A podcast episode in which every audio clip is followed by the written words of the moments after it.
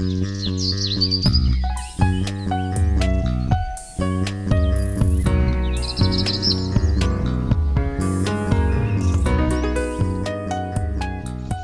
迎收听《来一口垃圾》，我是 Amy，我是心怡，这是第三集了，我们要继续接着讲，呃，为什么有些人会觉得说不想要做环保的理由。然后这一集我们要讲到的，我想可能是最多人会觉得理由是觉得环保不方便。对，其实还蛮多人会说环保很不方便的，你们说啊，要自备购物袋出门就很麻烦呐、啊，就是 你不觉得吗？就 是一对一般人来说会觉得，为什么我平常买东西塑胶袋拎了就走，为什么现在还要自己带一个袋子，或者是袋子过去还要自己手装了，不是哦，直接接一个塑料袋过来就好。或自己要自备什么餐具、餐盒，嗯，可是其实这种东西就是养成习惯就好了，而且它真的有到那么不方便吗？像我就觉得说。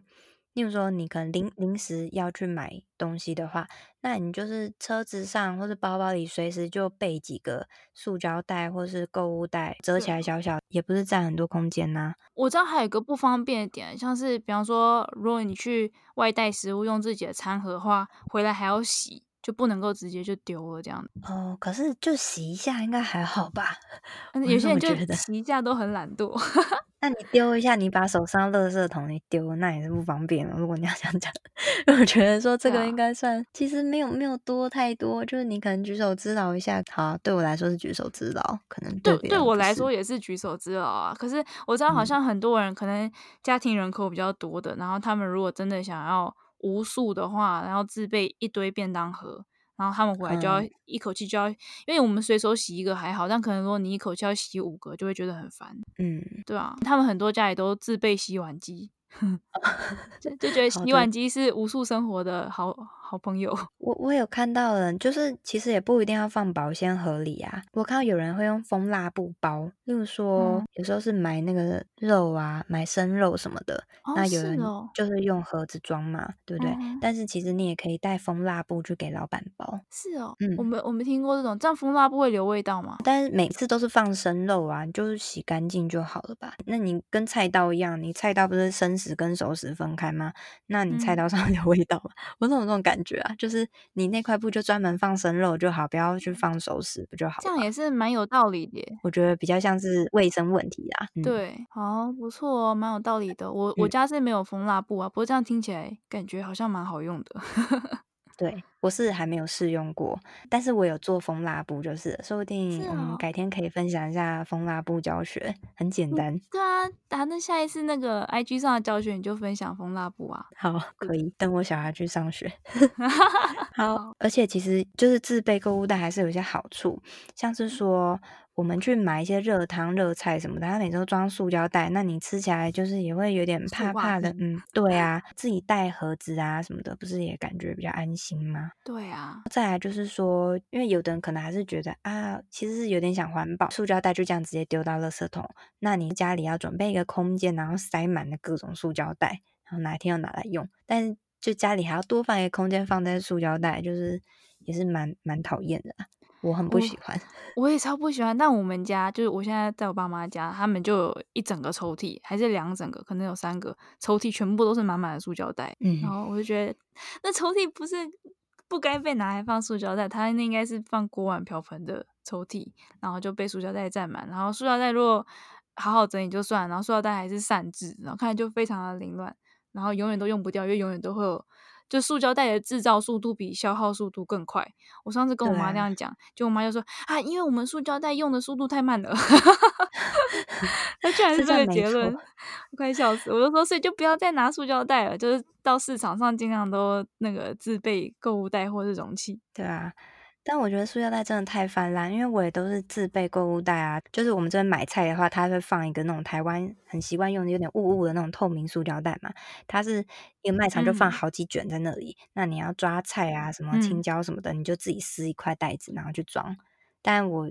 以前一开始都会拿那些，嗯、但我后来觉得这太不环保，所以后来我就把那些袋子都存下来，放在我购物袋里，然后我要买菜就拿我旧的袋子去装。对啊，重复使用。我真的在外面很少很少拿塑胶袋，然后我每个礼拜大概丢一包垃圾会用一个塑胶袋，但是我们家塑胶袋总是永远就是会一直累积耶。对啊，我不知道为什么，因为很多有时候可能朋友来啊，或是家长来啊，带给你一个什么东西，就是一个塑胶袋，所以塑胶袋只会越来越多，永远消耗不掉，无法避免，很难避免。好啦，但可是这算是已经有点环保人才会有的困扰、痛苦。对，因为其他不环保可能就直接整个丢了。对，我也是这么想。对啊，好，这个好像没有什么用。然后呢，就是一些自己做东西吧，很不方便啊。例如说，用牙膏那个塑胶管很不环保，然后就做牙膏，或者是说啊，觉得清洁剂不好，所以自己做个酵素啊，或者自己做蜂蜡布啊什么的。就是有的人可能会觉得，我那那美国时间做这些环保的东西啊，这很浪费时间这样子。我觉得这个哦，其实我觉得是倒蛮。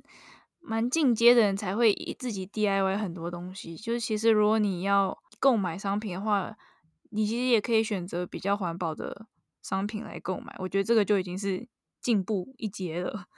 对，那如果心有余力，在网上再更加进步，就是在 DIY 很多。哦，这样也是有道理。但可能为了省钱呢、啊，就是我不想花钱买那些环保商品，哦、因为比较贵。那我就。哦，对，我要环保，那不然我就自己做。可是我又没那些时间，就环保就变得很不方便。哦，所以这是一个综合议 题，就是环保很贵，加上环保不方便，变成那我就买又方便又便宜的东西，括号就是最不环保那种。对对啊，好吧，那针对这种时间跟金钱都缺乏的人该怎么办呢？该怎么办呢？就是只能往好处想喽。对啊，就是因为你你自己做，你自己做酵素牙膏什么的，你就是可以避免一些市售商品有一些不好的毒物化学成分呐、啊，那你自己用起来放心嘛。对，因为好像也有人说什么牙膏里面的一些呃氟化物啊，其实不是对身体也不是很好啊，对不对？那另外一个好处想就是，你是把时间用在自己的身上，因为你是在做自己的产品，就是做照顾自己的东西。就我我觉得。我我以前在台湾的时候，我就很不喜欢一个点，就是台湾人都太忙，每天工作时间太多了，然后忙到你可能没有时间准备自己的餐点，然后你都要去外面买餐点。那那些餐厅的人也是的，他忙的工作给别人餐点，他也没办法做东西给自己吃，就有种感觉是大家都是花时间在别人身上，为什么没有花时间在自己身上呢？或许我是想要多一点自己的时间来营造自己的东西啊，对所以我觉得。你自己做，如果真的有时间，你自己做酵素牙膏什么的，经营在自己身上，我觉得也没什么不好的啊。我觉得，而且这种东西你做久了，也不用做久，你就试试看，其实是会很有成就感的。嗯、而且，就像你刚才说的，是花时间在自己身上，你会你自己其实会很有满足感。而且只有自己知道自己需要什么吧，又不是说外面的产品就符合自己的体质啊什么，所以，嗯，你可以更了解自己啊。然后还有自己做的东西，你也会比较珍惜。真的，嗯、我我是真的是觉得，就是多花时间，你在制作过程，你也是多花时间跟自己相处，然后也可以更了解自己，嗯、然后放慢生活步调。因为就还有发现说一个理论，像我们其实我们的大脑、我们的身体还停留在远远古时代的生活模式啊，这是怎样？本来就 是啊，你看我们为什么现在会有很多人会有一些。不理性的想法或什么，那就是因为以前采集时代，我们需要快速的判别这是危险还是不危险，那就赶快去做一些决策，对不对？就是我们脑袋里有很多部分都还是适合古代这样的生活模式，但是。现在我们的科技快速的发展下来，但是这个资讯生活快速的步调并不一定适合人类，所以现在很多人就是压力太大啊，会有一些身心症啊，就是很多事情必须要快速做决策啊，然后要查很多资料啊什么的。你看，我们电脑花那么多时间在电脑荧幕，那就可能有出现很多黄斑部病变啊，一些问题什么的，就代表我们的身体还没有办法适应这些快速的科技的发展吧。我们需要放慢步调，人是需要可能以前的生活模式会对你的身心是比较健康的。那就如果可以的话，就做一些古代人自制的东西啊，我觉得也没什么不好的啊。往好处想 好，对啊，往好处想，嗯、好，反正最简单的就是你会觉得。在自己身上多花一点时间，自己是用这种方式来让自己觉得我很有价值。嗯，那就你不是都只总是在服务别人吗？你在服务自己一下。对啊，然后对环保就是花时间，就是真的这样接受吧。接受 好像好像没办法哦，时间这一点好像就是真的。对，那就看你怎么去解读。有人就觉得啊不方便，那你也可以看好的一面，其实还蛮多优点呢啊。刚刚不小心就讲了一些，刚不小心就讲了不小心讲到一些啦。对，对啊，好，对，那再就是垃圾分类就很麻烦呐、啊，嗯、你们分分半天，对不对？你直接丢垃圾桶不就好了吗？但比如说像台湾现在是强制必须要做分类了，嗯、所以也没办法。所以如果以台湾来讲，反正你不管怎样，你都得做分类的话，那如果你一开始源头就很环保，很少制造那些，比方说一次性产生的那个餐具啊、餐盒的话，你根本也不需要做到分类，那你就省事诶、欸。其实，对啊，是，但垃圾分类就是一个不方便啊。所以如果你一开始就零废弃的话，你也不会有垃圾需要被你分类，嗯，会少很多啦，会减量。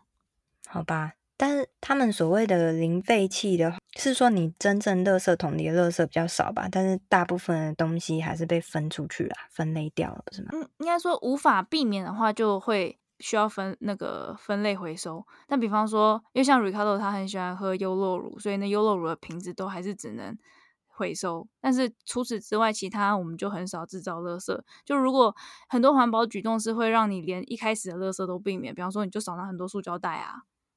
或者是你就不会有那个餐盒的那个纸盒纸碗的产生，嗯、对对啊，那你也不需要到处理分类纸盒纸碗，因为你一开始就不会有，对，没错，所以很轻松，不、嗯、用处理垃圾。那再就是上次有讲到了，这是我老公提醒我，就是清电脑垃圾啊，这也是很不方便，因为我以前都不清嘛，嗯、然后他叫我弄我也不弄，但我现在知道这个有关于。环境我就开始做，但是这就是你要去多做一件事情，就是很不方便哦。这种其实就是习惯有没有养好，因为其实你清电脑垃圾或者清任何其他垃圾，就像你房间维持整洁跟房间脏乱是一样的概念。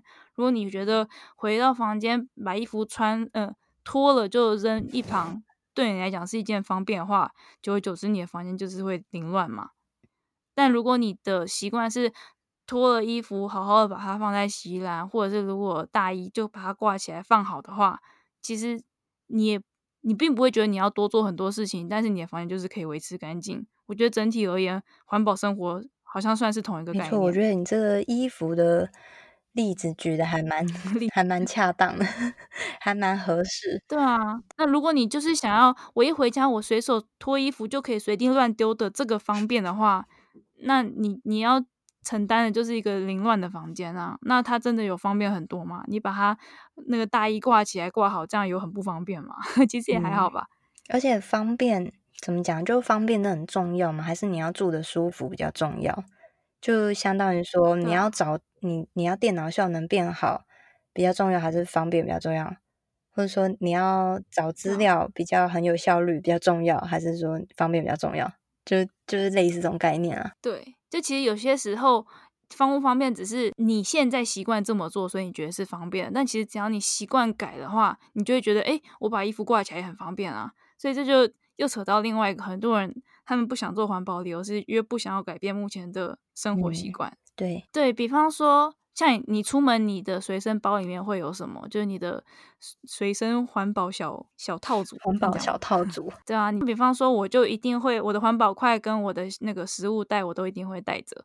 然后我包包里面可能还会有再多一两个塑胶袋，就以防我要装什么东西。嗯、我临时想要购物的话，那我我有塑胶袋可以用。那食物袋就是我若外食，我不能保证我每次都一定会吃完，但是如果我有食物袋，我就可以很安心的剩下一些，如果我不用勉强自己吃光，那这个剩食我就可以打包带走。嗯。这就是一个养成好习惯，啊、但是其实并没有不方便，因为你并其实你没有多做事，但是如果你就是包包里面就已经备有这些东西的话，那我觉得也我我其实因为我在想说环保不方便的点的时候，我觉得我超难想的，因为我觉得我没有感到不方便，嗯、就是因为我已经如果我已经习惯这么做的话，这个习惯对我来讲就是方便的，嗯、对啊，所以你会所谓觉得不方便，其实只是不习惯而已。但很多人可能就会因为不想要改变原来的生活习惯而不想去做环保，但其实你改变一下习惯就可以改善环境，或是可以影响身边的人。对啊，或者你看，假设如果你要出门买菜要自备购物袋，好，你觉得就随手一抓的购物袋会花你很多时间吗？也没有吧。对啊，对对对。那讲习惯好了，应该很多人可能不化妆会不敢出门见人。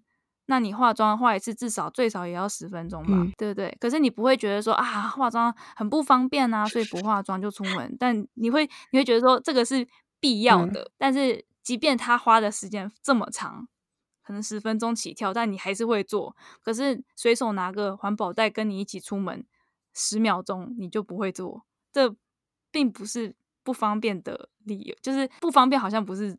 正确的，所以应该是说，可能还没有想到环保是件必要的事情。对，就是没有。所以这有另外一个点，就是因为我问 Ricardo 说：“哎，你觉得大家不做环保的原因会是什么？”就他就讲了两点，然后我觉得这两点就已经可以涵盖一切。第一个就是不想要改变生活心态，就是我们刚才讲的会觉得不方便，但其实不方便背后就只是不想改变而已。那第二个就是无知，这样讲好像不太好，就是。它的原原文是 ignorance 啊，嗯、就是无知啊，对啊，就是你并并不知道你这么做会造成什么后果，或者是不这么做可以有什么好处。嗯、那或是觉得知道了之后感觉压力太沉重，所以就选择不想知道，也不想去看，觉得很烦。嗯、对。所以大家可能会觉得听我们的 podcast 很烦，就是压力很大哦。又来跟我讲啊，好烦，地球快毁灭哦！我知道，我知道，这种。对，我也知道，还轮不到我。说到这个，这两天啊，我不知道你有，有看到，就是在 IG 上，我有看到人家在分享一个叫做 Climate Clock、嗯、气候时钟。嗯、反正呢，你可以现在查，然后它就是一个网站，直接给你一个数字倒数，就是说地球还有多少的时间达到。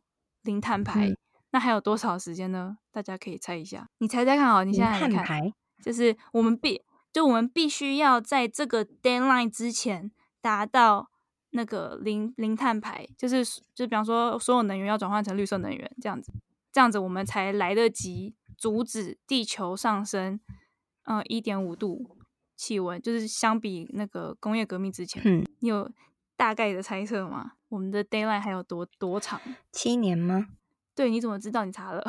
嗯，我去看了。对对，七年一百天左右，九十几天。嗯，现在七年九十八天。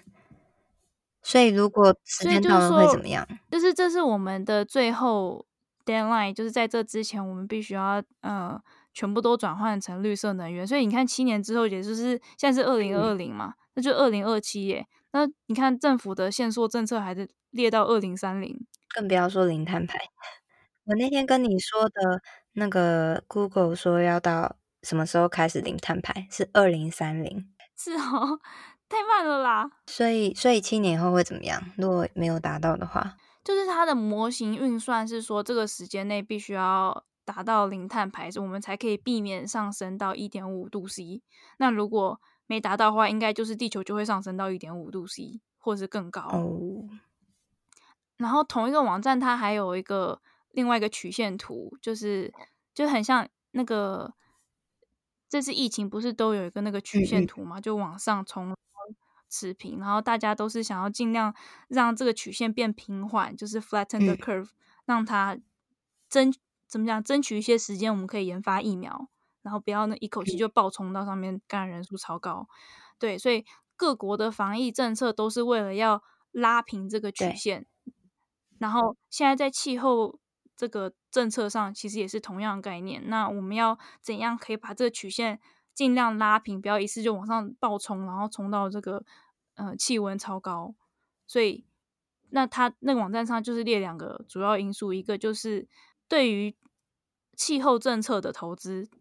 多少就是你下多重的本，那第二个就是反应速度有多快，这个就跟防疫的概念很像。嗯、对，如果你慢半拍，一开始先佛系防疫的话，那你就看到各个国家他们的数字都是往上飙冲啊，那而且冲往上冲上去就真的很难控制，就很难压下来。嗯、那如果你一开始就好好控制，然后反应超快，然后立刻就很严严肃对待的话，那这个曲线就可以拉得很平缓，甚至就不会造成就是。就像台湾就活得很好这样的感觉，嗯、对吧？那现在它是等于在气候变迁的这个问题上，也用同样的呃模型在跑，就是说，如果我们应对的很快，而且立刻立刻就严肃以待下重本的话，那我们的曲线可以被拉得最平。那如果我们反应很慢啊，然后或者是我们就是力度力道很轻的话，那我们就会像就是疫情最严重的国家一样，数字就冲上去。嗯但我也觉得现在各国好像都在踢皮球的感觉啊，就是对于环境的碳排部分，现在碳排比较高的国家，他们会觉得说，你们那些先进国家凭什么叫我们低碳排？因为你们之前已经高碳排过，你们才能够发展到现在先进，那你们现在阻止我们先进吗？就是所以国家就各个踢来踢去。那我我觉得现在这个时间是没错，可是我觉得现在这个时间就真的是大家必须要一起共同面对，就是已经是一个大家不得不正视我们共有一个同一个地球的时候，而且。你看，deadline 忽然间拉这么近，我们已经不是在讲三十年后、四十年后、五十年后，因为有些人会想说，三十年后我可能已经很老啦，或者是五十年后我都已经过世啊，那我才不管我后代如何。假设我根本没有想要生孩子，嗯、可是如果现在是讲七年后呢？你预期你七年内就会死吗？如果你不，如果你预期你还会活超过七年的话，那你现在应该也要在这个行动就是动员中的一份子才对。嗯并没有解释增高一点五度之后会带来什么样的严重后果。如果够严重的话，可能大家就会开始注意吧。他好像他的说法是说，可能一点五度之后，然后可能会造成一个就是不可逆，就是你你因为因为等于你的碳排放跟造成气候变迁中间有一个时间差。我今年碳排放这么高，但可是今年或甚至明年的气候都还不会有这个反应，可是之后可能忽然间会。呃，累积起来就会忽然间过了某个阈值之后，它就会爆发。嗯，所以它是可能会有忽然的剧烈变变化，而不是说哦渐进式的。但我们现在，我觉得今年就是近几年已经很明显的感觉到全球暖化造成的影响了。对啊，对啊，就是已经是到了有感的地步。所以换句话说，是可能已经是过了某个阈值，那就已经是很超量的数值了。那我们接下来要尽量的把它这个。